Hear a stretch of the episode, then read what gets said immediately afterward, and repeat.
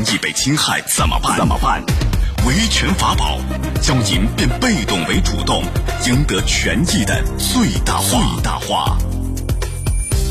好，接下来我们进入到高爽说法的维权法宝，我是主持人高爽，继续在直播室问候您。爱犬在宠物店内啊不幸丧命，这主人要求啊你赔我精神损害抚慰金。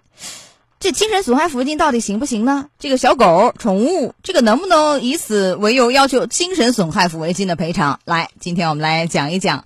邀请到的嘉宾是李子燕律师，李律师您好。高嫂你好，听众朋友们大家好，欢迎您做客节目啊。在去年九月十二号，陈某把爱犬啊送到这个宠物店进行日常的洗护啊修剪，因为宠物店员看管不到位，导致其他客人大型犬啊就把这个陈某的小泰迪给咬死了。完了以后呢，陈某就起诉到法院，要求这个宠物店啊赔偿财产损失，包括买这个宠物的费用三万啊，丧葬费两千，狗粮的费用四百二，剖腹产的费用一千四，疫苗接种等等医疗费一千六啊，洗澡美容费用三千一百五十五，精神损害抚慰金三千，还有这个律师费等等，这么多项能不能得到法律支持？咱一项一项先分析一下。前面你买这个宠物显然是可以，什么一系列丧葬费啊。啊，剖腹产的，疫苗接种啊，这些能不能得到法律支持？然后咱再说这个精神损害抚慰金的事儿。因为他这个是以一个侵权的这个形式诉到法院去要求赔偿精神损害抚慰金，特别是这个精神损害抚慰金，它实际上在本案当中是存在一定的争议的。因为主要这个根据司法解释，它是首先对于这个被侵权人，首先人身权益这个很明显不属于，因为这是他的狗嘛。另外是具有人身意义的特定物受到了侵害。就从这个角度来说，当然我们可以说这个狗对它也是有精神上的一种抚慰呀，或者有重要意义。但是不能说所有的就是有情感因素的物都是具有人身意义的。这个人民法院在判决这种人身损害抚慰金的时候，其实是非常慎重的。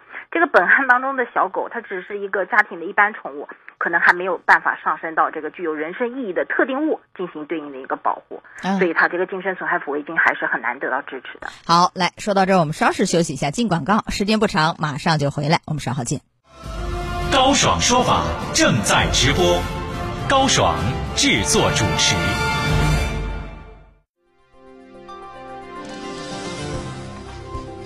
爱犬在宠物店内不幸丧命，主人能否要求精神损害赔偿？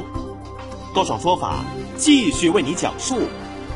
好，在半点广告以后，欢迎回来，欢迎您继续锁定江苏新闻广播高爽说法节目，我是主持人高爽，继续在直播室问候您。我们今天的维权法宝讲的是这个爱犬在宠物店内丧命啊，主人要求啊，你要赔我精神损害抚慰金，这到底行不行呢？来，我们继续来讲一讲。邀请到的嘉宾是李子燕律师，李律师您好，高总你好，大家好，欢迎您做客节目。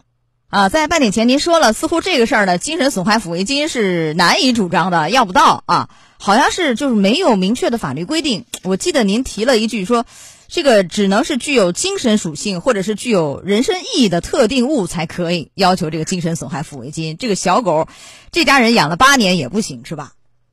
啊，是的，其实呢，从那个家庭宠物的角度来说。因为你一旦认为说这个八年的宠物狗它具有一种人身属性，跟我们情感上密切相联系，那么你怎么能够排斥人家五年的宠物狗，或者是三年的宠物狗？如果宠物狗可以的话，那么我养的仓鼠可不可以呢？或者我养的猫咪可不可以呢？就是从这个角度来说，对于这种宠物类的，就是具有人身属性和人身依附性，就是那种情感连接非常大，会对它进行精神损害赔偿的宠物，一定是非常严格限制的。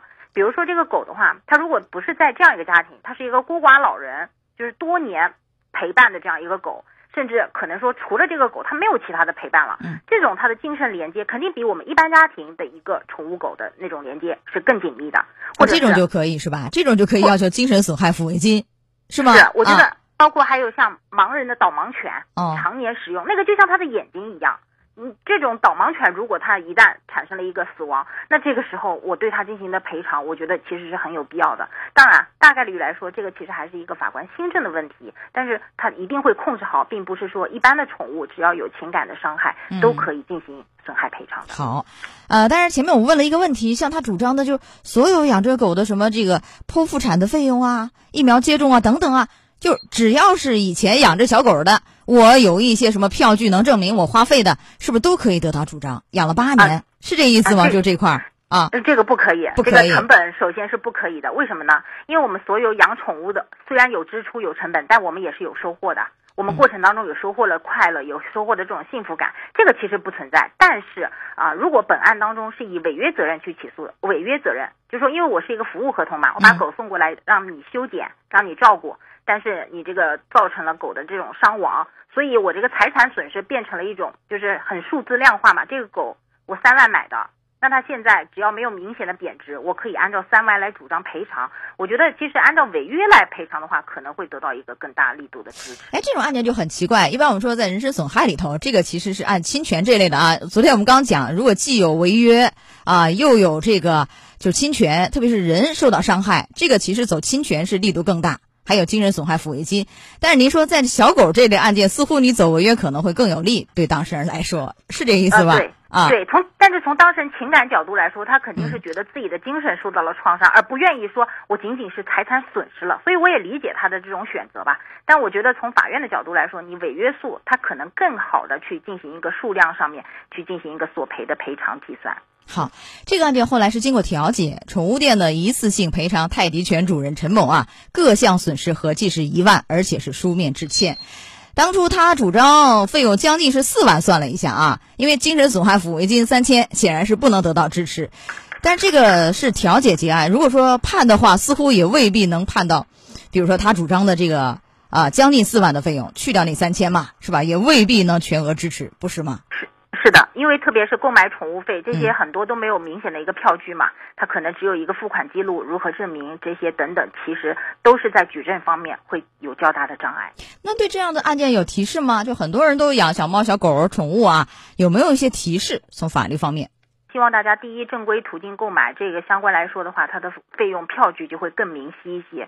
然后还有的话就是让这个啊宠物在正规的宠物店里面，他们相对来说会有更严格的管理，并且发生纠纷之后的话，双方会在一个法律渠道之下进行一个相应的解决。嗯，好，来到这儿结束我们的维权法宝，也非常感谢李子燕律师。